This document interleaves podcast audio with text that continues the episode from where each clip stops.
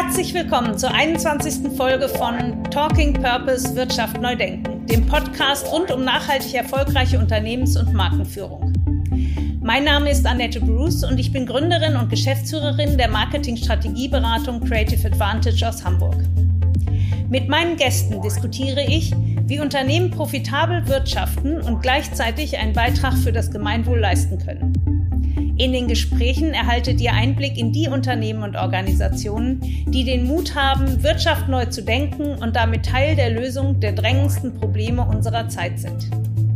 Mein Gast heute, Timothy Glaze, Leiter Corporate Affairs bei Werner und Merz, einem der Ökopioniere der deutschen Wirtschaft. Wir reden davon, dass wir eben in ganz anderen Dimensionen denken müssen in Zukunft. Wir können eben nicht mehr uns nur selbst optimieren, sondern wir müssen immer in Wertschöpfungsketten denken. Wir müssen immer auch vom Ende her denken. Wir müssen unsere Rolle, die wir in dieser Kette spielen, ganz anders wahrnehmen und auch ganz andere Verantwortlichkeiten entwickeln. Also es ist in Zukunft komplexer. Und noch ist es so, dass es in der Wirtschaft einen quasi zwanghaften Hang zu einfachen Lösungen gibt. Also wir wollen und wollen es erzwingen, mit dem Holzhammer einfache Lösungen zu bekommen und die gibt es nicht. Erfahrt im Podcast, warum für Werner und Merz unternehmerisches Handeln kein Widerspruch sein muss zu ökologisch sinnvollem Handeln, warum Greenwashing zu Vertrauensverlusten führt und warum Timothy Glaze überzeugt ist, dass wir ohne Regulatorik nicht zu mehr Nachhaltigkeit kommen werden. Außerdem erfahrt ihr, warum für die Marke Frosch wie für alle anderen Marken des Unternehmens gilt, dass die Produkte genauso gut funktionieren müssen wie konventionelle Produkte und dass Purpose als Begriff für Werner und Merz nicht stark genug ist. Welchen Begriff das Unternehmen stattdessen verwendet und warum bei Werner und Merz erst gegackert wird, wenn das Ei gelegt ist, das und vieles mehr erfahrt ihr in der heutigen Folge unseres Podcasts. Herzlich willkommen, Herr Glaze. Vielen Dank für die Einladung, Frau Bruce. Wir haben ja mit Werner Merz äh, Marken wie Frosch und Emsal, ich glaube, die kennt jeder, das muss ich nicht vorstellen, einen absoluten Ökopionier hier. Ich sage jetzt mal bewusst Ökopionier, weil sie haben ja eine sehr lange Zeit, ähm, eine Historie, in der sie sich schon mit äh, umweltverträglichen Wasch- und Reinigungsmitteln beschäftigen. Es ist eine bewegte Geschichte, wie es bei Pionieren ja oft so ist. Das ist ja keine ähm, gerade Geschichte, wenn man Wegbereiter ist. Wie ist es dazu gekommen, ganz ursprünglich? Das Unternehmen ist ja schon sehr alt. Ähm, wie ist es dazu gekommen, dass sich Werner und Merz auf umweltbewusste, umweltschonende Produkte spezialisiert hat?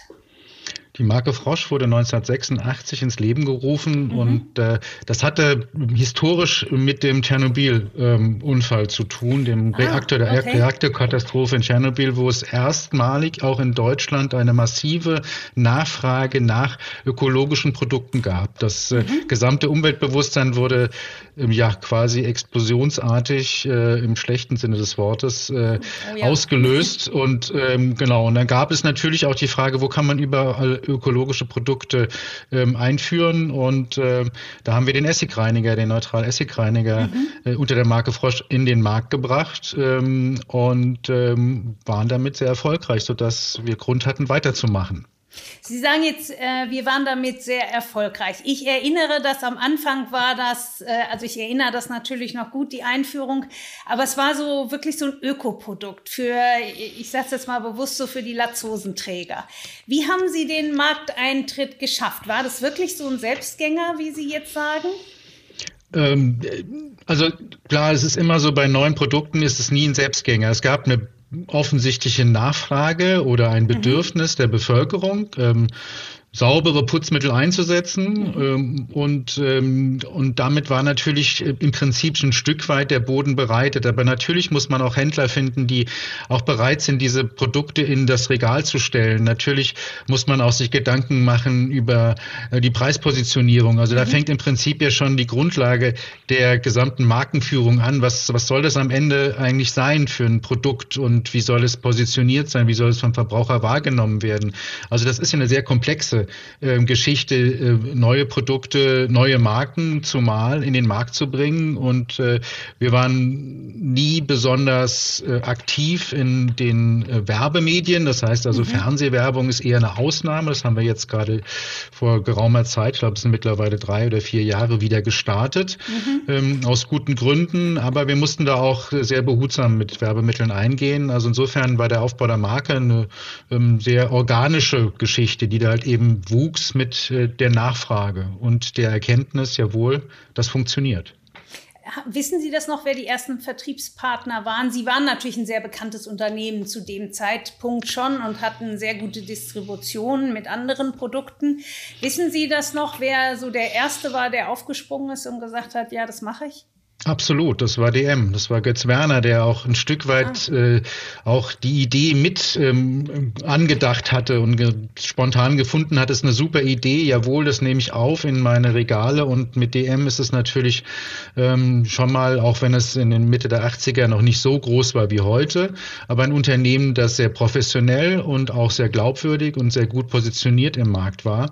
Eigentlich eine perfekte Partnerschaft, um so ein Produkt äh, in den Markt zu bringen und äh, ja, und das hat äh, davon aus, äh, also von da aus ähm, weiter dann gut geklappt. Und es ist auch eine sehr ähm, gute Zusammenarbeit bis heute mit DM, weil es einfach auch ein, ein gutes Handelsunternehmen ist, äh, mit dem man gerne zusammenarbeitet. Naja, DM heute die Marke im Drogeriemarkt. Ich finde es immer erstaunlich, mit welchem Abstand die sich in der Kundenbeliebtheit erarbeiten konnten. Unter anderem darf, äh, dadurch, dass sie ja bis heute die sind, die neue Produkte aufnehmen. Die haben ja ganz früh angefangen, die Produkte aus Höhle des Löwen ähm, ins Sortiment aufzunehmen, aber auch viele andere, insbesondere nachhaltige Produkte und äh, Angebote, so dass ähm, wir hatten mal vor Corona Forschungsgruppen zu Drogeriemärkten und da war das so deutlich, dass gerade junge Leute gesagt haben, nee, ich gehe nur zu DM, weil da finde ich immer die neuen Sachen, die angesagten Sachen, die innovativen Konzepte und äh, das ist für mich der Drogeriemarkt, wenn ich mehr will als einfach nur irgendein ein Waschmittel kaufen oder ein Toilettenpapier kaufen.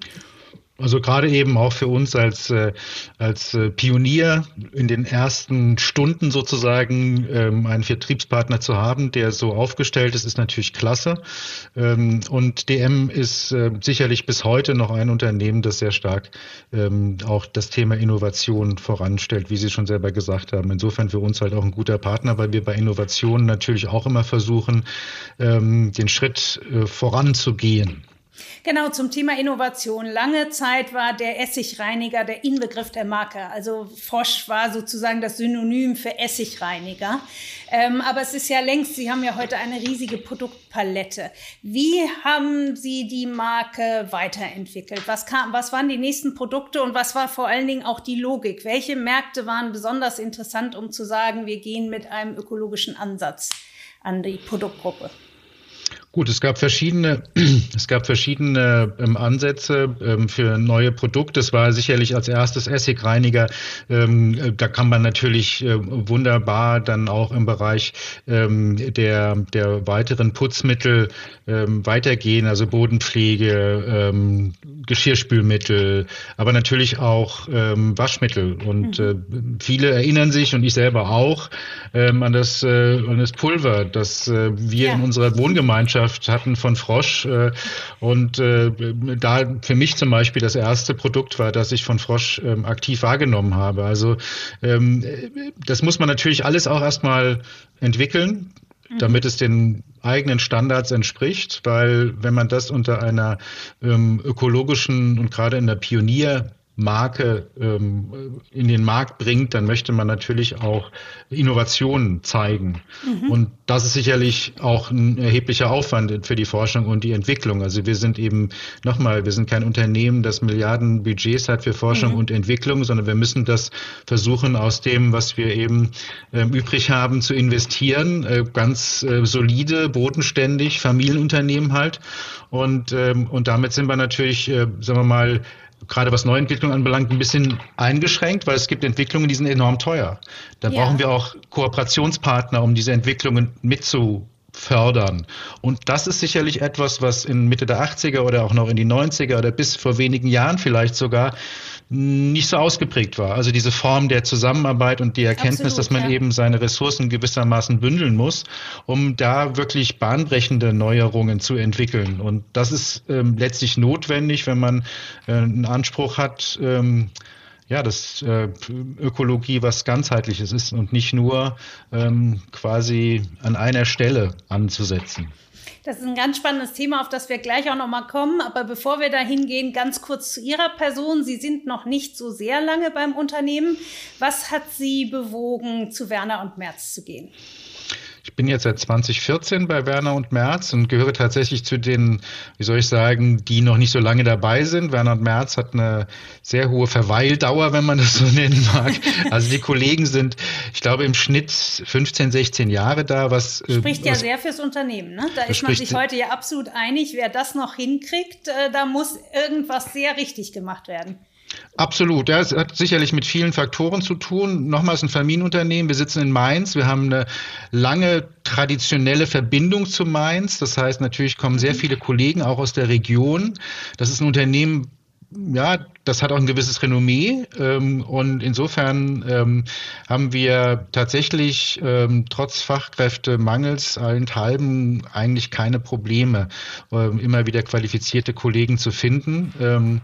Und ja, also insofern, das ist etwas, was äh, auch einen bestimmten Anreiz schafft. Ich bin dahin gekommen, weil ich immer schon ein grünes Herz hatte. Also ich war immer okay. bei meinen bisherigen Tätigkeiten, bin ich so ein bisschen gegen die Windmühlen angerannt, ja. äh, teilweise in Verbänden, also in Wirtschaftsverbänden, gerade in Spitzenverbänden, in denen ich gearbeitet habe, war das sehr, sehr schwierig. Ähm, und, und dann war ich bei, bei, bei Nestle, dann habe ich eine Zeit lang beim Grünen Punkt gearbeitet, dann habe ich Herrn Schneider kennengelernt von Werner März und fand, das ist eine perfekte Ergänzung. Ich habe ein riesiges Netzwerk und Herr Schneider hat tolle Ideen, tolle Initiativen und die müssen einfach eine größere öffentliche Wahrnehmung mhm. äh, bekommen. Äh, die verdienen das nämlich und da habe ich ihm diesen Vorschlag gemacht und er hat sofort eingeschlagen. Das war wirklich keine fünf Minuten, da waren wir uns einig. Und, ja, äh, also gar ich, keine klassische Bewerbung, kein klassischer äh, Stellengesuch. Nein, nein, nein. Das war das, ja, wenn man etwas erfahrener wird, dann ist es auch, glaube ich, eher nicht so der ganz. Also ich habe jetzt nicht den Weg gesucht über Bewerbung, sondern ich habe den Weg gesucht, äh, ein Unternehmen zu finden, das ähm, ja irgendwo man sich ergänzt. Und das, da fühle ich mich wirklich aufgehoben und angekommen. Super, Sie haben eben auch schon einen ganz wichtigen Punkt gesagt. Ähm, Kooperationen, wir brauchen ganz viele Kooperationen.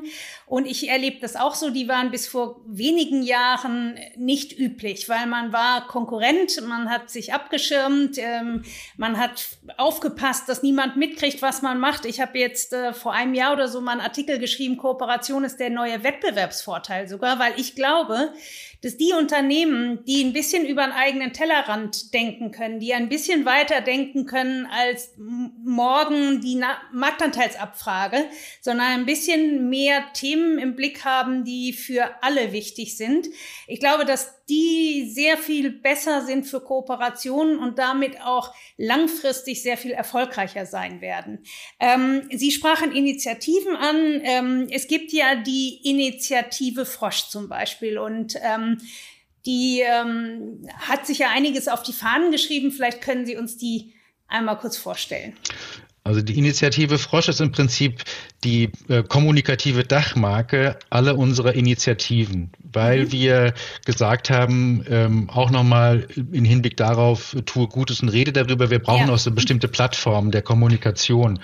Und unter der Initiative Frosch äh, verbergen sich eben die Rezyklatinitiative oder der, die Umstellung von ähm, Tensiden, die auf äh, tropischen Rohstoffen basieren, hin zu Tensiden, die aus äh, europäischen Rohstoffen äh, basieren. Ähm, auch andere Initiativen, wo wir Kooperationen eingehen in Richtung Biodiversität. Also da gibt es eine Vielzahl von Aktivitäten, die wir da äh, bündeln, um zu zeigen, was wir tun. Das ist letztlich, wie gesagt, eine Kommunikationsplattform und die einzelnen konkreten Initiativen darunter, ähm, die haben natürlich nochmal ein komplettes Eigenleben mit einer enormen enormen Komplexität ähm, an Inhalten und an Historien.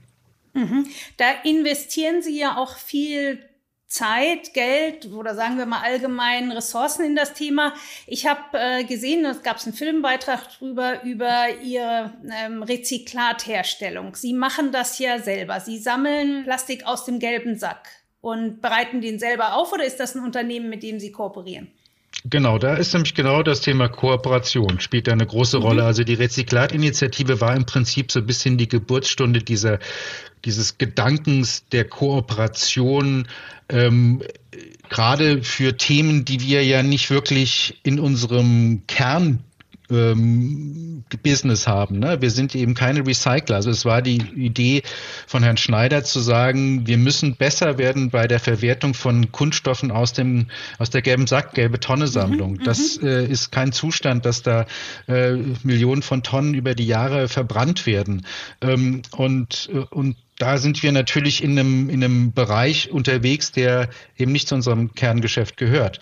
Äh, und da haben wir uns Partner gesucht. Da haben wir von der Einsammlung äh, über dem Recycling, über der Flaschenherstellung ähm, bis hin zum Handel haben wir gesagt, wie können wir dieses Thema angehen? Wie kommen wir voran? Wir brauchen mhm. ja am mhm. Ende Ergebnisse, die dann auch umsetzbar sind. Also wir wollen jetzt nicht irgendwas für die Galerie oder für nee. die Vitrine machen, sondern wir wollen was, was wirklich in den Markt kommt. Und, und dazu braucht man halt eben ähm, diesen Austausch aber auch mit dem klaren Ziel umzusetzen. Das war von vornherein Bestandteil auch jeder Initiative, die wir starten. Wir eben, das ist jetzt nicht nur für diese Kommunikationsplattform, um schick PR zu machen, sondern ja. das sind alles Ergebnisse, das sind alles Ergebnisse letztlich, über die wir reden, nachdem wir auch Lösungen haben, die wir auch umsetzen im Markt. Also mhm. wir, ähm, ne, ähm, wir gar kein erst, wenn das Ei gelegt ist.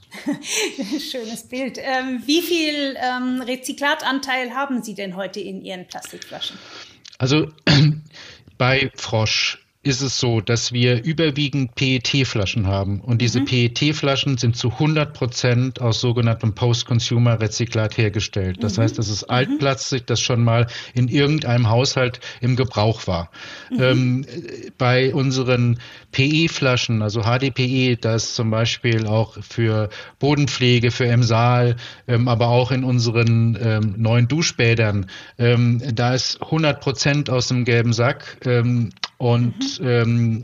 ähm, und unterscheidet sich insofern von PET, das hätte ich jetzt gerade eben auch noch ergänzen müssen. Also diese Altplastik, das kommt zu 80 Prozent bisher aus der Pfandflasche, also mhm. aus Mehrweg- oder mhm. Einwegpfand ähm, Getränkeflaschen und 20 Prozent aus dem gelben Sack. Und seit dem vergangenen Jahr, und wir stellen es in diesem Jahr komplett um, werden wir auf 50 Prozent gelber Sack kommen bei PET und 50 mhm. Prozent aus der Pfandflasche.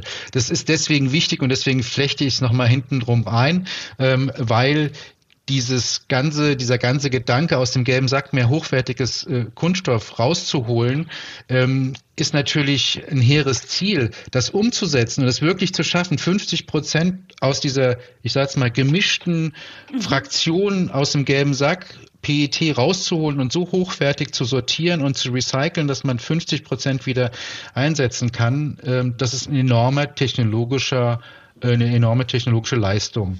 Da, da kann ich vielleicht hier ein bisschen Eigenwerbung machen, wer sich dafür interessiert und auch noch ein bisschen genauer verstehen will, was die technischen Probleme sind, dem empfehle ich unsere Folge mit der Hamburgs Wertstoffinnovative, die ja ein ähnliches äh, Modellprojekt gemacht haben, äh, wo aus Hamburgs gelbe Tonne zu 100 Prozent eine neue Waschmittelflasche ähm, entstanden ist. Und dort hatte ich also alle Parteien äh, im Podcast und wer da ein bisschen bisschen mehr auch das technische Verständnis haben wollte, da war auch die Kerstin Kuchter von der Technischen Universität Hamburg dabei, die das begleitet hat. Dem kann ich also auch noch sehr diese Folge empfehlen. Ganz großes Thema bei Ihnen, das habe ich überall gelesen und gehört, ist aber ja Kreislaufwirtschaft. Da sind wir ja äh, genau bei diesem Thema. Ähm, Herr Schneider hatte dazu in einem Podcast gesagt, das wäre für ihn wirklich das entscheidende Zukunftsthema, dass wir mehr daran arbeiten, Wirtschaft als Kreislaufwirtschaft zu begreifen und, äh, und alle Anstrengungen zu unternehmen, da hinzukommen.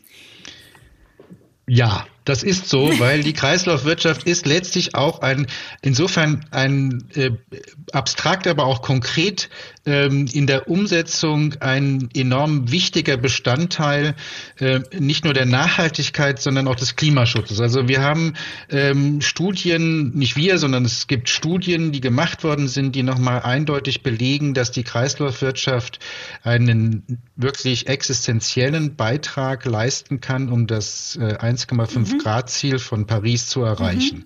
Das heißt, wenn viel mehr Stoffe im Kreislauf geführt würden, dazu gehören nicht nur Verpackungen, aber auch ganz wesentlich Verpackungen, dann würden wir in der Lage sein, deutlich CO2 einzusparen.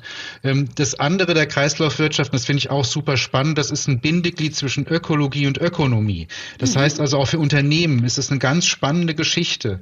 Wie kann man daraus möglicherweise ein Geschäftsmodell machen? Also mhm. natürlich für mhm. Recycler mehr als für uns, aber natürlich sind wir auch ein Unternehmen wie viele andere, die Verpackungen in den Markt bringen und Lösungen mitentwickeln können und sollen und das ja auch tun. Und damit auch wiederum ein Stück weit gewissermaßen die Brücke von dem sozusagen Recycling, was ja immer auch so ein bisschen abstrakt im Hintergrund stattfindet, hin zum Verbraucher zu bringen und ihm klar zu machen, das, was ihr zu Hause sammelt, das landet wieder in der Flasche, die ihr gerade in der Hand haltet. Also auch da ist es diese Verbindung zwischen Ökonomie und Ökologie, dass man sagt, also es ist ähm, und vielleicht sogar diesen sozialen Aspekt, dass man, wenn man zu Hause trennt, auch vielleicht ein Stück weit gerne sehen möchte, dass da was Sinnvolles mit passiert. Also das sind alles Faktoren, die bei der Kreislaufwirtschaft, bei Verpackungen auf jeden Fall eine wichtige Rolle spielen und deswegen auch so einen positiven Beitrag, Beitrag leisten können. Ja, das ist ein ganz wichtiges Thema. Dazu sagte der Herr Jens äh, Wohlt von Veolia in dem eben erwähnten Hamburgs Wirtschaft Innovative Podcast, es wird Zeit, dass wir mit den Müllmythen, dass wir da mehr aufklären, weil er sagt, sie kriegen das doch immer wieder noch zu hören, wieso es wird doch sowieso alles verbrannt, kommt sowieso nachher alles äh, in eine Tonne, das Trennen lohnt gar nicht. Ich glaube, da sind wir aber jetzt einen deutlichen Schritt weiter. Ähm, er nannte auch mal Zahlen äh, hier, wie, wie Hamburg zum Beispiel schon recht gut ist mit der eigenen Sortierung, äh, was aus den Haushalten kommt. Aber ich glaube, da muss auch noch sehr viel Aufklärung äh, passieren. Da haben wir uns über Jahre, also wir als Verbraucher, doch schön rausgeredet mit, wird nachher eh alles verbrannt und hat überhaupt keinen Sinn. Ähm, ich glaube, da ist viel passiert. Ähm, Sie haben ein ganz wichtiges Thema angeschnitten. Sie haben gesagt, Familienunternehmen, das kostet alles sehr viel. Ähm, man muss trotzdem profitabel bleiben. Der Herr Steinmeier hatte in der Laudatio gesagt, äh, Sie haben ja den Deutschen Umweltpreis 2019 gewonnen. Herr Schneider hat den bekommen. Das ist immer ein persönlicher Preis, ah, da lege ich Wert okay. darauf. Das ist ein persönlicher Preis, der an Unternehmer beziehungsweise an Wissenschaftler vergeben wird und Herr Schneider hat den persönlich bekommen. Ach, okay, gut. Mhm. Und da hat ähm, Walter Steinmeier in der Laudatio gesagt, Sie haben gezeigt, dass umweltbewusstes und unternehmerisches Handeln kein Widerspruch sind und dass das zu ihrem Erfolgsrezept gemacht. Das finde ich eine wunderbare Aussage. Ähm, gleichzeitig stelle ich mir das aber doch relativ schwierig vor, beziehungsweise auch hier gilt ja noch ganz stark, ähm, dass viele sagen, das ist mir zu teuer, umweltbewusst zu wirtschaften oder Kreislaufwirtschaft zu betreiben und so weiter. Wie sehen Sie das bei Werner und Merz? Und wie schaffen Sie das als doch vergleichsweise kleines Familienunternehmen trotzdem profitabel zu sein? Also da könnte ich jetzt auch mit der Mythologie, also quasi der, Mythos der teuren, des teuren Umweltschutzes, äh, könnte man jetzt fast einen eigenen Podcast ja. machen. Ähm, also vielleicht das äh, abzukürzen. Es stimmt, dass das Rezyklat, das wir einsetzen, teurer ist als ähm, Neuware, was ja eigentlich an sich schon absurd ist. Also die Neuware ist billiger als das Rezyklat, zeigt, dass die Neuware viel zu billig ist. Also ja, der, der gesunkene Ölpreis war ja letztes Jahr eine Katastrophe für jeden, der mit Rezyklat arbeitet, weil es ja wirklich billiger war Neuware herzustellen. Ja, es war tatsächlich billiger, Abflussrohre grau einzufärben aus Neuware als ja. Rezyklat einzusetzen. Das ist absurd. Was grau ist, ist, ja. Genau, was grau ist. Also das ist verrückt. Mehr kann man dazu nicht sagen. Und da muss man natürlich auch eingreifen. Also da fordern wir auch von den Gesetzgebern ein klares mhm. Commitment, mhm. äh, Recycling zu fördern. Und an mhm. der Stelle muss man auch mal deutlich machen, dass solange Neuware so teuer ist, ähm, die natürlich den allermeisten Unternehmen Unternehmen dann Profite ähm, bringt, die sie sonst nicht äh, haben könnten. Ja. Für uns ist das halt eben nicht im Vordergrund. Also natürlich sind wir profitabel. Das ist keine ja. Frage. Ähm, natürlich ist es so, dass ein börsennotiertes Unternehmen ganz andere finanzielle und auch Shareholder-Value-mäßige Vorgaben hat. Alles richtig. Trotzdem, wenn Sie schauen, was das Rezyklat pro Flasche mehr kostet im Regal, mhm. dann können Sie nur mit dem Kopf schütteln, warum nicht mehr Unternehmen das machen. Das kann sich jedes Unternehmen in der Branche leisten, dieses Rezyklat mhm. mhm. einzusetzen. Ähm, natürlich ist auch in dem, wir sind ja im Mass-Market. Wir sind ja nicht in der mhm. Ökonische und können da irgendwie beliebige Preise machen, sondern wir sind im Mass-Market und wir sind vergleichbar mit den konventionellen Produkten. Und trotzdem gelingt es uns, da auch preislich zu positionieren.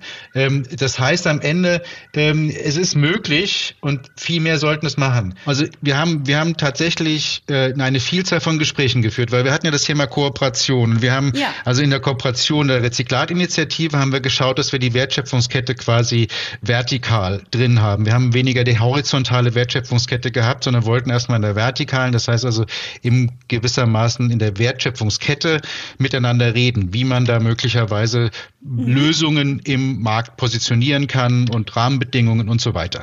Ähm, Okay. Ähm, und, und insofern ähm, war das erstmal der erste Schritt. Der nächste Schritt war natürlich versuchen, im Markt, also über, mit Wettbewerbern zu reden und zu sagen, macht das doch genauso. Mhm. Wir haben wirklich alle großen Konzerne angesprochen. Bis hin zu den okay. globalen CEOs haben wir uns mit denen getroffen. Ähm, und da gab es immer, ja, super, was ihr macht und toll und ja und weiter so und wollen wir auch machen. Aber es ist nie was passiert. Es ist nichts passiert. Und, und am Ende, nicht? Ja, weil es einfach, also da gibt es verschiedene quasi Narrative. Narrativ eins ist, ist zu teuer. Das ist sicherlich ja, am Ende genau. der entscheidende. Es gab natürlich auch das Narrativ, naja, wir brauchen natürlich auch ähm, die Sicherheit muss gewährleistet sein. Also es darf nicht irgendwelche ja. Kontaminanten reinkommen. Das Marketing muss damit einverstanden sein, dass es möglicherweise farbliche Abweichungen gibt und, und, und, und, und.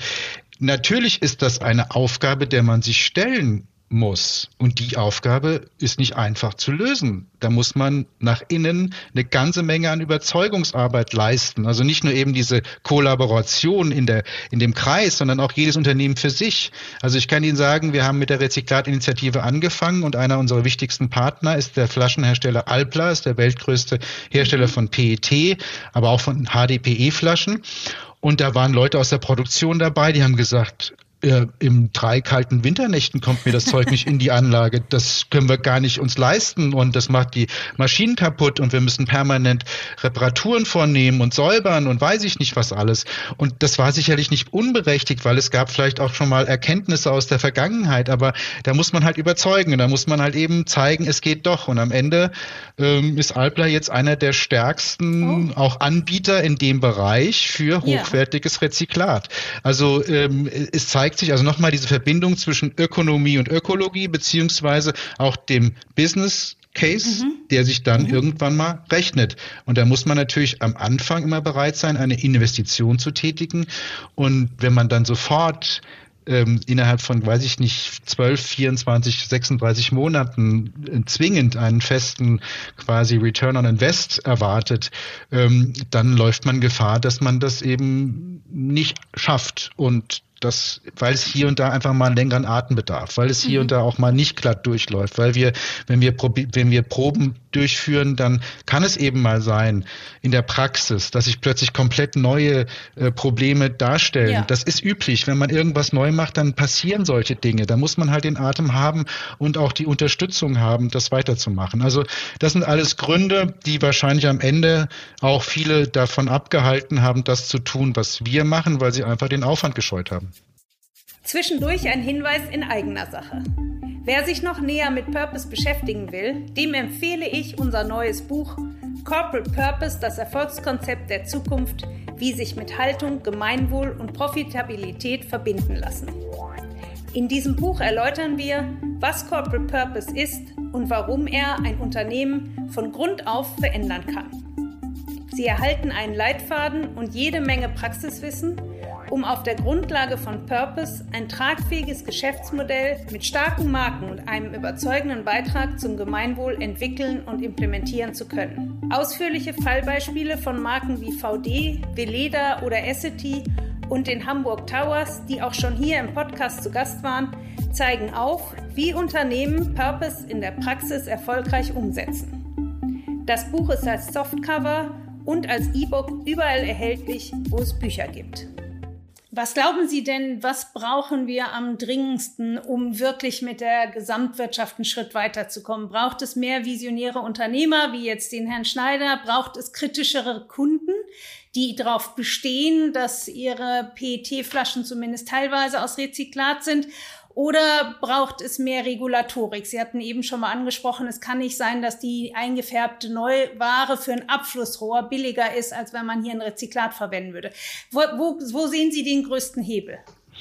Also es gibt einen Instrumentenmix. Ich glaube, der Instrumentenmix ist das Beste, was wir machen können. Wir brauchen sowohl die Regulatorik, die sagt, also äh, das Unternehmen, das Rezyklat einsetzt, hat einen beispielsweise finanziellen Vorteil. Da kann man in verschiedenen Dimensionen denken, aber allein schon mal diese klare Aussage und diese mhm. klare Ausrichtung schafft ja auch Planungssicherheit für Unternehmen, mhm. dass sie wissen, okay, da geht es grob hin. Dann brauchen wir natürlich auch eine klare, ähm, beispielsweise ein Label oder irgendeine Kommunikation für den Endverbraucher, dass er die Wahl hat, dass er wirklich entscheiden kann, was ist jetzt das Produkt, das mir den ökologischen Nutzen gibt, den ich auch mhm. erwarte als Verbraucher. Dann ist jeder frei, kann jeder sich für das eine oder für das andere Produkt entscheiden. Ähm, und natürlich ähm, braucht man man braucht natürlich auch einen Bewusstseinswandel, weil wir reden hier von auch, wie auch immer man das nennen mag, in welchen Zeiträumen, aber von der Transformation. Wir mhm. reden davon, dass wir eben in ganz anderen Dimensionen denken müssen in Zukunft. Wir können eben nicht mehr uns nur selbst optimieren, sondern wir müssen immer in Wertschöpfungsketten denken. Wir müssen immer auch vom Ende her denken. Wir müssen unsere Rolle, die wir in dieser Kette spielen, ganz anders wahrnehmen und auch ganz andere Verantwortlichkeiten entwickeln. Also es ist in Zukunft komplexer. Und noch ist es so, dass es in der Wirtschaft einen quasi zwanghaften Hang zu einfachen Lösungen gibt. Also wir wollen und wollen es erzwingen, mit dem Holzhammer einfache Lösungen zu bekommen. Und die gibt es nicht. Es gibt manchmal so, äh, so Aha-Erlebnisse, wo wir dann, keine Ahnung, unsere Tenside für Steuermilch umgestellt haben und festgestellt haben, dass diese neue Rezeptur sogar besser funktioniert als die alte Rezeptur mit dem Palmkernöl. Mhm. Also, ich meine, es gibt mhm. manchmal so Zufallstreffer, die dann, ja, ist auch schön, aber davon kann man nicht ausgehen. Man muss davon ausgehen, dass da viel Arbeit, viel Überzeugung, auch Phasen mit vielleicht mehr Ressourcenaufwand verbunden sind. Und wenn wir nicht bereit sind, diesen Weg zu gehen, ähm, werden wir scheitern. Das finde ich ein sehr schönes Bild. Zwanghafter Hang zu einfachen Lösungen. Ich glaube, ich komme ja mal ursprünglich von Unilever, also Großkonzernen, die Sie ja auch in dem Zusammenhang schon angesprochen haben. Ähm, ja, da braucht man große, einfache Lösungen, die immer funktionieren und äh, die kein Durcheinander anrichten, weil dann halt eben doch das Rezyklat mal nicht funktioniert. Also mit allen, mit denen man über Kreislaufwirtschaft, Rezyklate spricht, das ist noch nicht technisch 100 Prozent ähm, zuverlässig. Da gibt es eben auch durchaus mal Rezyklate, die dann nicht die Leistung bringen. Also ich kann dazu vielleicht eine, eine ja. Anmerkung dazu. Äh, es gibt Untersuchungen von Unternehmen, die haben sich mal ihre Neuware angeschaut und die haben festgestellt, oh, in der Neuware gibt es ja auch Sachen, die wir eigentlich gar nicht wollen. Also nur mal so, das ist eine Anekdote, ja. aber äh, auch da kann man sagen, also es gibt keine auch fixen Wahrheiten. Also wir, was Sie vom Rezyklat gesagt haben, ist ein Stück wahr. Aber wir haben gezeigt, dass selbst für Kosmetikanwendungen, also für Duschbäder, ähm, es möglich ist, 100% Rezyklat aus dem gelben Sack zu nehmen. Das war bis dahin weltweit noch nie geschehen. Und wir haben es gemacht. Fantastisch, ja. Also, absolut. So ja, gesehen. Es, es, braucht eben doch auch sehr die visionären Unternehmer. Ich, äh, Sie haben ja gesagt, es braucht alles. Mhm. Es braucht die Kunden, die es nachfragen, aber es braucht die visionären Unternehmer und die Regulatorik genauso. Mhm. Wir wollen ja noch ein bisschen über die Marke Frosch ganz speziell sprechen. Was ist heute das Markenversprechen von Frosch? Und haben Sie auch für Frosch oder Werner und Merz einen Purpose formuliert, einen offiziellen? Also das Markenversprechen von Frosch ist, dass der Verbraucher weiß, wenn er die Marke kauft, egal welches Produkt, dass wir alle Faktoren, die relevant sind für die Umwelt, bedacht haben. Mhm. Dass wir ein ganzheitliches Versprechen geben, dass der Verbraucher sich gewissermaßen entspannt zurücklehnen kann und diese Produkte einsetzen kann. Mhm. Weil er weiß, ähm, die haben sich meinen Kopf schon zerbrochen und wenn ich das kaufe, dann kann ich sicher sein, dass das auch eine gute Entscheidung war. Und das sehen wir ja auch in den Zahlen, dass das auch gut funktioniert. Unsere Marktforschung bestätigt das auch. Also im Endeffekt ist es so, dass es dieses ganzheitliche, nachhaltige Versprechen ist, verbunden natürlich auch mit weiteren Dingen, die, also na, der Frosch ist halt auch ein Symbol für Nachhaltigkeit, dass er auch mhm. vermittelt, das ist ein Bild, das man bekommt, dass man eben auch verbindet mit den, äh, mit den umweltfreundlichen Produkten, ähm, die man unter der Marke kaufen kann. Das andere Thema Purpose, da, ähm, da zögere ich und zucke ich so ein bisschen, weil wir sprachen über die Konzerne und ich würde mal sagen, das passt mehr zu Konzernen von Purpose zu reden, also von Sinn. Also ich tue mich ganz schwer damit, weil also äh, ich finde an der Stellung, an, an der Stelle ähm, es einfach ehrlicher, wenn man, wenn man auch, wie soll ich sagen, das runterbricht auf einen deutschen Begriff, den auch jeder versteht, ist es Haltung. Mhm. Wir haben, wir haben es lieber mit Haltung. Wir, wir wollen einfach zeigen, dass wir Verantwortung übernehmen, dass wir eine, eine Rolle spielen, dass wir einen Beitrag leisten, dass wir auch, ähm, ja, auch Risiken eingehen, dass wir einfach, mhm. sagen wir mal, unsere Rolle als Unternehmen in einer, in einem Netzwerk, in einer Gesellschaft, in einem Kontext einnehmen. Und, äh, und dass wir die Haltung haben, dass wir ähm, wirklich ganzheitlich nachhaltig sind. Das betrifft unsere Kolleginnen und Kollegen, das äh, betrifft äh, die Energieversorgung, das betrifft unsere, unsere Wasser, unser Wasserschöpfen, das betrifft alle Elemente. Wir gucken in alle Richtungen bis hin zur Biodiversität, wo wir auch unsere Kooperationspartner unterstützen, mhm. wo wir auch selber Lösungen in Rezepturen entwickeln, um eben hier einen Beitrag zu leisten. Also äh, es ist letztlich so, dass es sehr vielfältig ist und Purpose oder Sinn ist eigentlich zu wenig und zeigt so ein bisschen, dass man sich beschränkt. Und da bin ich eben der Meinung, diesen Eindruck sollte man nicht vermitteln, sondern man sollte klar machen, wir sind Unternehmer und wir greifen das auf, was wir als Beitrag leisten können, über das reine Produzieren hinaus. Ich glaube, Sie sind natürlich auch in dieser wunderbaren Position, dass das ganze Unternehmen sozusagen darauf ausgerichtet ist, auf diese Haltung, äh, die gelebt wird, so dass sie das wahrscheinlich auch gar nicht nötig haben, das nochmal explizit äh, zu formulieren. Trotzdem haben sie ja den, die Auszeichnung erhalten, Most Purposeful Brand. Wie sind Sie denn dann mit dieser Auszeichnung umgegangen? Also wir freuen uns natürlich riesig über diese Auszeichnung. Und ich meine, ich wollte jetzt nicht den Begriff komplett bashen, aber das ist sowas, was ich irgendwie immer schwierig finde, wenn ich äh, weiß, wie am Ende bei vielen wenig dahinter steckt, hinter diesem Claim Purpose zu geben. Ja. Ähm, und so viel dazu. Also dass wir von Kantar diese äh, Award bekommen haben, da sind wir mega stolz drauf. Also das ist immer mhm. schön, weil es sind natürlich Profis, die diesen Preis auch dann, diese Jury dann, dann besetzen und, und die sich genau überlegen, wem geben sie diesen Preis. Und, und da sind wir natürlich, äh, wie gesagt, äh, in einem Umfeld von, von auch mega großen Marken, die ganz andere Budgets haben und ganz andere Möglichkeiten einfach auch der, äh, der Entwicklung und so weiter haben. Und insofern stolz. Mehr mehr, kann man nicht dazu sagen. Klasse, ja. Wir gratulieren auch. Jetzt noch zum Markt. Ähm, der Markt ist sehr unübersichtlich. Äh, Verbrauchervertrauen, Marken. Ich, äh, ohne Zahlen zu kennen, bin ich sicher, dass Frosch da eine sehr, sehr hohe Glaubwürdigkeit im Markt genießt. Trotzdem ist es ja immer wieder ein Thema, wie kann ich als Verbraucher überhaupt sicherstellen, dass ich ein nachhaltiges Produkt habe? Sie waren lange der Pionier und auch in einer relativen Alleinstellung. Inzwischen sind ja sehr viel Wettbewerber auf den Markt gekommen, ob das jetzt Method ist oder E-Cover oder ähm, ähm, whatever Drop, die gehen jetzt zum Beispiel auf wasserlos und plastikfrei. Wie stehen Sie innerhalb der Gruppe der Marken und Anbieter, die sich jetzt in diesem Bereich nachhaltige Lösungen tummeln und was tun Sie, damit Verbraucher hier eine Sicherheit bekommen, dass auch das, was draufsteht, wirklich der Fall ist? Denn anders als bei Lebensmitteln gibt es ja kein Bio-Siegel im Wasch- und Reinigungsmittelmarkt. Wie machen Sie das? Ist das eine große Herausforderung für Sie ähm, oder ist das Markenimage so stark, dass Sie sich da keine Sorgen drum machen müssen?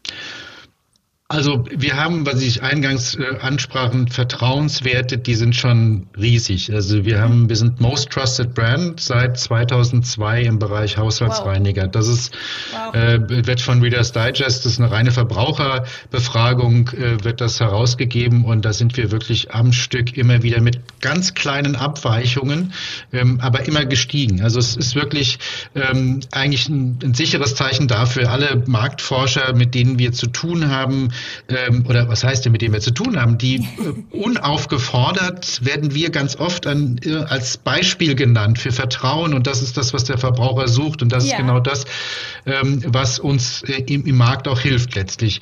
Ähm, das baut sich auf.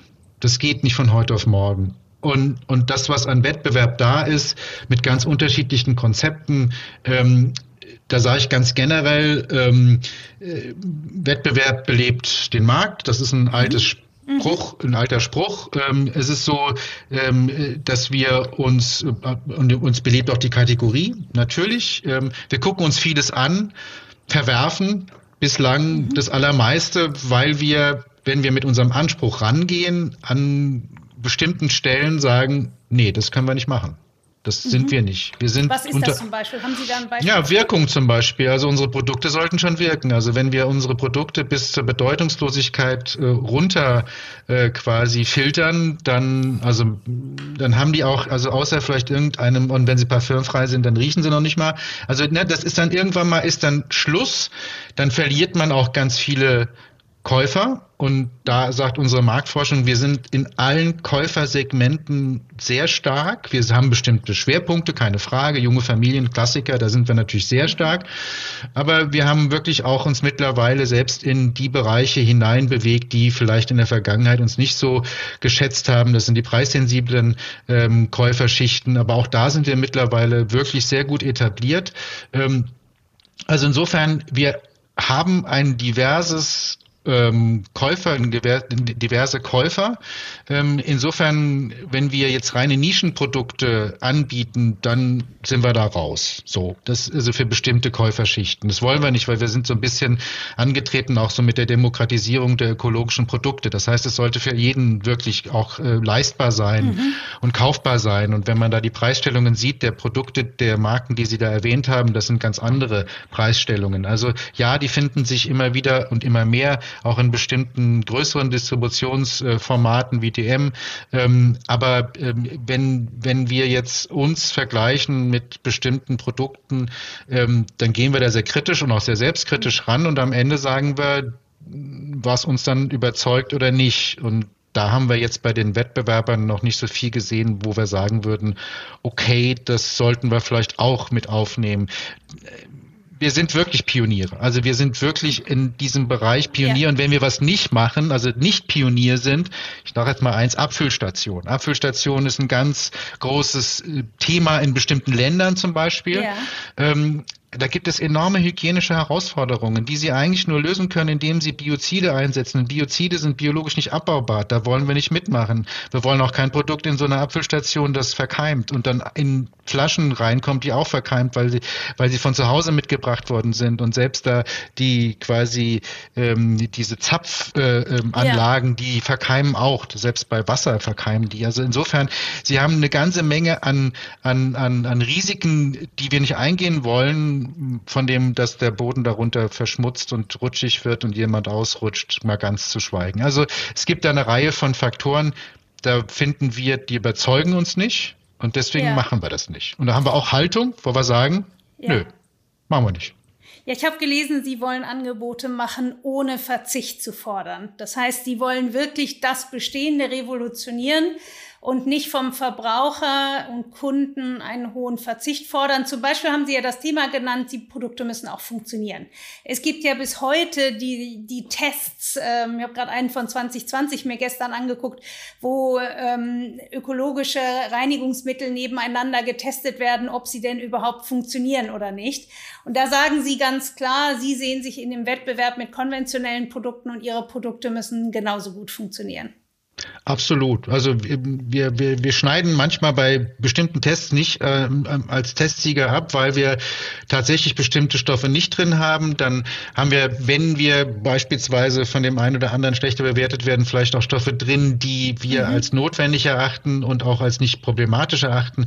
Also wir, wir sind auch natürlich in bestimmten Bereichen auf dem Weg. Also ne, das ist eben nicht so, dass wir die einfache Lösung suchen, sondern wir gehen halt schon auch den steinigen Weg und wir suchen dann halt eben auch die Lösung, die funktioniert. Also wir wollen jetzt nicht opportunistisch sein, einfach die Rezeptur ändern nach dem Motto, oh, das wollen die irgendwie da draußen nicht und deswegen schmeißen wir dieses, äh, diese, dieses, diesen Stoff raus, sondern wir brauchen eine Alternative, die auch funktioniert. Weil am Ende ist es so, im Markt wird sich nur das durchsetzen, was halt auch funktioniert. Und da, und auch was die Marke auch verspricht, muss auch gehalten werden.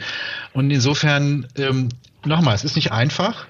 Ähm, und wir haben gute Lösungen. Ich würde mal sagen, im Verpackungsbereich sehr gute Lösungen. Mhm. Wir haben in dem ähm, Rezepturbereich sehr gute Lösungen. Und manchmal sind wir eben bei bestimmten Stoffen immer noch auf dem Wege und sind auch abhängig von unseren Lieferanten. Und wenn ein Lieferant, keine Ahnung, eine Größe hat wie das größte Chemieunternehmen der Welt, dann wird man nicht immer vom Frosch sich sagen lassen, wie ihre Rezepturen ja. oder ihre Produkte, wo die Rohstoffe herkommen und ob die wirklich so weite Wege hinter sich gelegt haben müssen. Ne? So, das ist ist einfach so. Es gibt bestimmte Lieferanten äh, von Stoffen, die schlecht ersetzt und schwer ersetzt werden können. Und aber auch da sind wir dran. Also wir lassen uns auch da nicht entmutigen und sagen nicht, ah, es ist halt so, kann man nichts ändern. Nee, das machen wir nicht. Aber es ist halt dann ein bisschen aufwendiger. Wir möchten an dieser Stelle, unüberhörbar, gerne auf unseren Sponsor hinweisen. Bayer Dynamic, der renommierte Kopfhörer- und Mikrofonhersteller aus Heilbronn, der den Großteil seiner exzellenten Pro-Audio-Produkte am Standort in Handarbeit fertigt.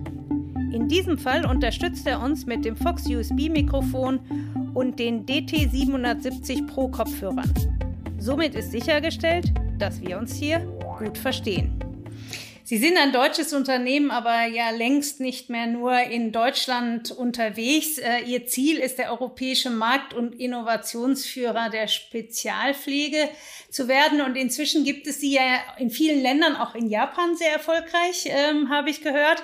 Ähm, unter der Name, dem Na Markennamen Frosch zum Teil. Ähm, wie läuft die Expansion? Wie wird, es war ja lange so auch des deutschen Image, äh, die, die starke Fokussierung oder stärkere Fokussierung auf ökologische Produkte als in anderen Ländern. Wie erleben Sie heute jetzt die Expansion? Ja, also ähm, organisch. Ne? Das ist eben, wir können keine Expansion kaufen, sondern wir müssen sie letztlich organisch machen. Das heißt, mhm. also es muss so von der kleinen Pflanze angefangen wie in Japan mit einem sehr starken Vertriebspartner, der dann unter dem Namen Frosch dort auch äh, sehr erfolgreich dann in den Markt reingegangen ist. Wir haben momentan eine super erfolgreiche Einführung in Südkorea mit äh, mhm. äh, Geschirrspültabs. Da sind wir Marktführer.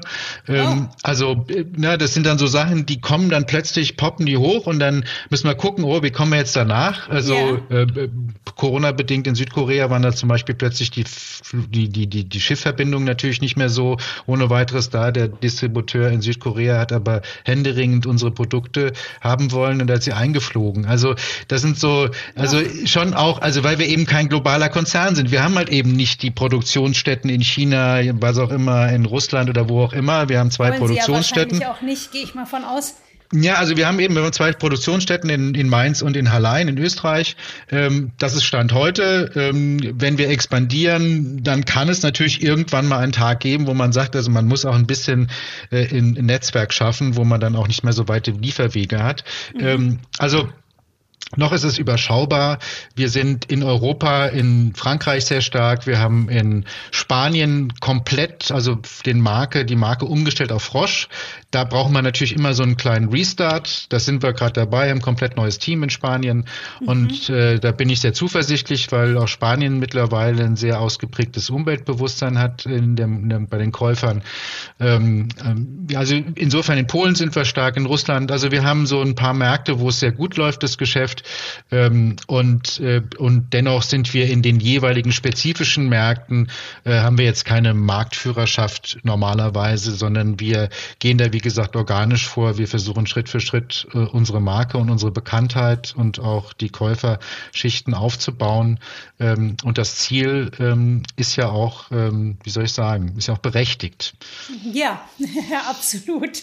Ähm, das Ziel ist berechtigt und auf der anderen Seite ist die Gefahr, groß, dass äh, viele Unternehmen jetzt auf den Trend aufspringen und es mehr Greenwashing und Purposewashing gibt, ähm, als dass wirklich neue Konzepte gesucht werden. Wie ist da Ihre Einschätzung? Wie erleben Sie das im Markt, auch bei Ihren großen Wettbewerbern? Das ist ein, ein Riesenthema. Also das, ähm, man erlebt es jetzt auch gerade jüngst, äh, wo es um das Thema Klimaneutralität geht. Da hat man auch das Gefühl, da gibt es einen Überbietungswettbewerb. Äh, ja. Keiner blickt so richtig durch. Also äh, es gibt äh, eben, wir haben schon Firmen abgemahnt, die 100 Prozent Rezyklat ausgelobt haben bei ihren Flaschen, weil wir wussten, dass das nicht aus irgendwelchen verbrauchernahen Sammlungen kommt, sondern dass es aus Produktionsabfälle waren. Ja, ähm, okay. Also es eine gibt ganz andere Nummer. Eine, eine völlig andere Nummer, genau. Und dann äh, entstehen schon Graumärkte im Bereich Rezyklat. Also man muss tatsächlich da ähm, mit rechnen, dass das ein immer größeres Thema wird. Und wenn Sie das Thema Greenwashing ansprechen, da kann ich ein Beispiel nennen. Es galt und gilt teilweise immer noch als besonders ökologisch Verpackungen aus Zuckerrohr oder Mais herzustellen, mhm. das sogenannte mhm. Bioplastik. Das sind Monokulturen. Da wird äh, letztlich war da mal Regenwald in Brasilien. Das ist einer der Hauptländer, in denen sowas dann auch abgebaut wird, gerade Zuckerrohr. Ähm, da würden wir nie mitmachen, auf keinen ever Fall. Also das niemals. Äh, äh biologisch abbaubare Verpackungen halten wir auch für also schwierig bis hin zu problematisch, weil es ist einfach so, wenn eine kompostierbare Verpackung in das Kunststoffrecycling landet, dann ist das ein Problemstoff. Das ist wirklich so, dass es je nach Fraktion zu regelrecht Wertevernichtung kommen kann, weil mhm. diese ähm, Verbindungen, diese organisch abbaubaren Verbindungen sich in dem Recyclingprozess gerade im Aufschmelzen extrem negativ ähm, ähm, auswirken. Also das komplett zu trennen, das schafft man nicht, weil der Verbraucher natürlich nicht immer erkennt, ist es eine biologisch abbaubare ja. Verpackung oder ist es eine einfache Plastikverpackung, das landet im gelben Sack.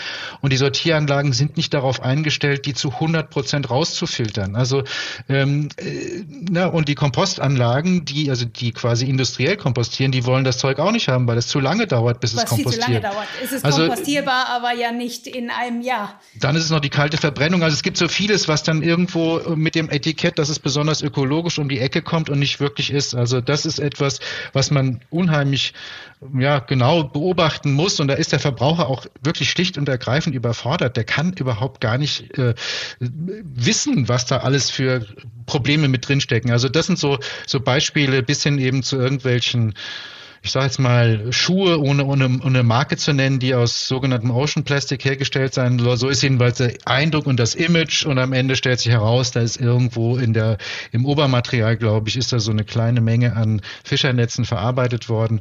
Also äh, ist meines Erachtens nicht wirklich ein sehr guter Beitrag über Meeresvermüllung. Da kann man auch lange reden, aber da gibt's relativ klare Ansichten, wie man die vermeidet und äh, nicht indem man äh, Schuhe aus Meeresmüll herstellt, sondern man muss da ansetzen, wo die Quelle ist. Und dann, das sind alles so Sachen, die man eigentlich nur kritisch, also ich oder wir sehen das kritisch, ähm, weil der Eindruck erweckt wird, wie gesagt, einfache Lösung. Mensch, da machen wir doch, da nehmen wir doch irgendwie wie so einen großen Kehrbesen, machen die, machen die Meere sauber und alles ist gut. Aus den Augen, aus den Sinn. Das ist ja. falsch. Das ist einfach jeder Meeresbiologe oder jeder, der sich auskennt, weiß, das Zeug sinkt zu Boden und da sieht man gar nichts mehr und da kann man auch nichts mehr aufsammeln und da muss man einfach nur verhindern, dass es ins Meer kommt. Absolut. Da bin ich dann auch gleich bei meiner Abschlussfrage. Was würden Sie anderen Unternehmensentscheidern empfehlen, die ernsthaft mehr den, ihr Geschäft in Richtung Nachhaltigkeit äh, oder auch sinnvollen Purpose entwickeln wollen? Was wären so Ihre Top drei Empfehlungen, um wirklich sinnvoll und nachhaltig hier einen Beitrag zu leisten, der natürlich trotzdem, wir haben darüber gesprochen, ähm, kein Widerspruch zu unternehmerischem Handeln und auch zu Profitabilität darstellen kann.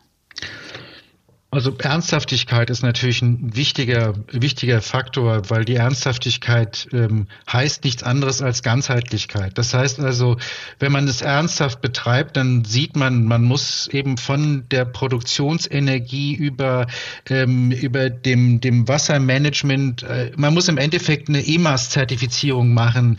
Äh, das ist dieses äh, europäische Umweltmanagementsystem, das ganz wenige Firmen machen. Wir machen seit 2003.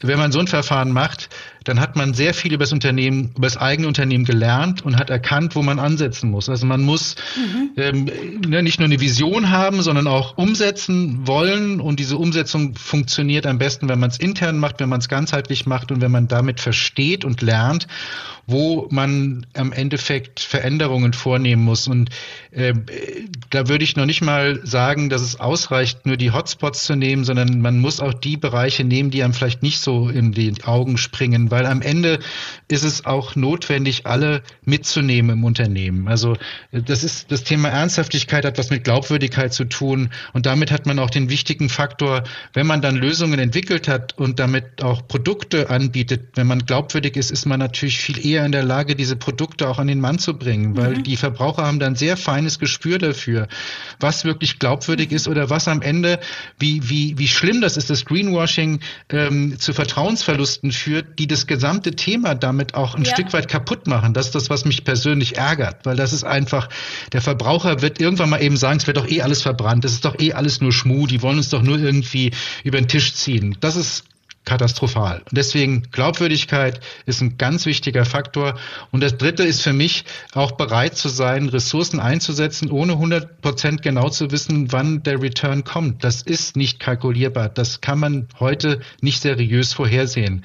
Das ist ansonsten ähm, wie soll ich sagen, oder, oder andernfalls wird es keine Veränderung geben, die wir alle brauchen. Also auch alle Unternehmen brauchen diese Veränderung, weil diese Unternehmen werden sich sonst irgendwann mal ihre eigene Lebensgrundlage berauben. Herr Gleis, das war ein wunderbares Schlusswort. Ich glaube, besser hätte man das jetzt nicht auf den Punkt bringen können. Ich bedanke mich sehr, sehr herzlich, dass Sie heute mein Gast hier im Podcast waren. Ich finde, Sie haben wunderbar aufgezeigt, dass es möglich ist, äh, dass unternehmerisch Handeln kein Widerspruch ist zu einem ökologisch sinnvollen Handeln, dass man auch als Familienunternehmen durchaus Vorreiter, Pionier, Innovator sein kann, auch äh, Industrien verändern kann, Impulse setzen kann und über klare Initiativen eine klare Haltung und auch das haben Sie betont, auch ein gewisses Risikobewusstsein für neue Wege, neue Prozesse, neue Partner, ähm, doch einen solchen Erfolg, auch vorzeigbaren Erfolg generieren kann. Sie sind most Trusted Brand seit vielen, vielen Jahren und ich glaube, Sie haben auch sehr deutlich gezeigt, dass das kein Marketingkonstrukt ist, sondern dass beim Unternehmen Werner und Merz sehr, sehr viel dahinter steht und sehr ganzheitlich die Themen angegangen werden. Ich wünsche Ihnen weiterhin sehr, sehr viel Erfolg. Ähm, nochmals ganz herzlichen Dank, dass Sie heute mein Gast waren und ja, auf Wiedersehen. Vielen Dank, dass Sie mich eingeladen haben. Es hat mir große Freude gemacht. Auf Wiedersehen. Dankeschön.